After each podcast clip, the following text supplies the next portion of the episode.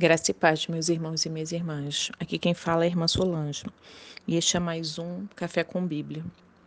A porção da palavra de Deus que nós vamos meditar nesta manhã encontra-se no livro do profeta Isaías, no capítulo 55, versículo 10 e 11, que diz assim: Porque assim como descem a chuva e a neve dos céus e para lá não tornam, sem que primeiro reguem a terra, e a fecunde e a façam brotar, para dar a semente ao semeador e pão ao que come, assim será a palavra que sai da minha boca.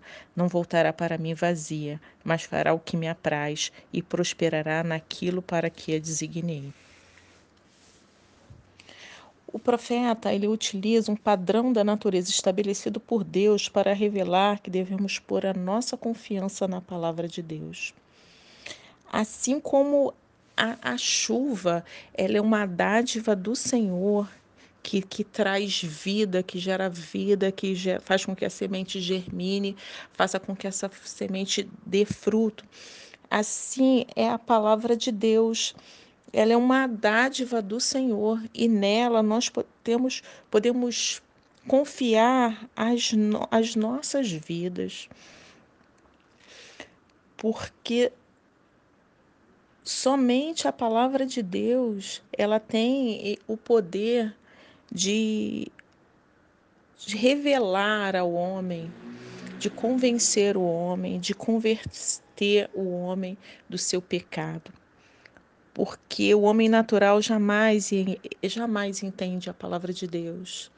Então, nós somos agraciados por essa, por essa revelação do Senhor.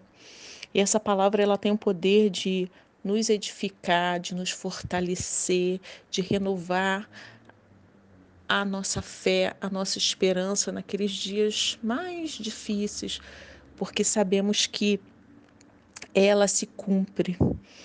E assim como os padrões estabelecidos por Deus, eles na natureza, eles são confiáveis, assim nós devemos colocar a nossa confiança, porque na palavra do Senhor, porque sem a chuva não haverá semente, e sem a palavra de Deus não haverá vida.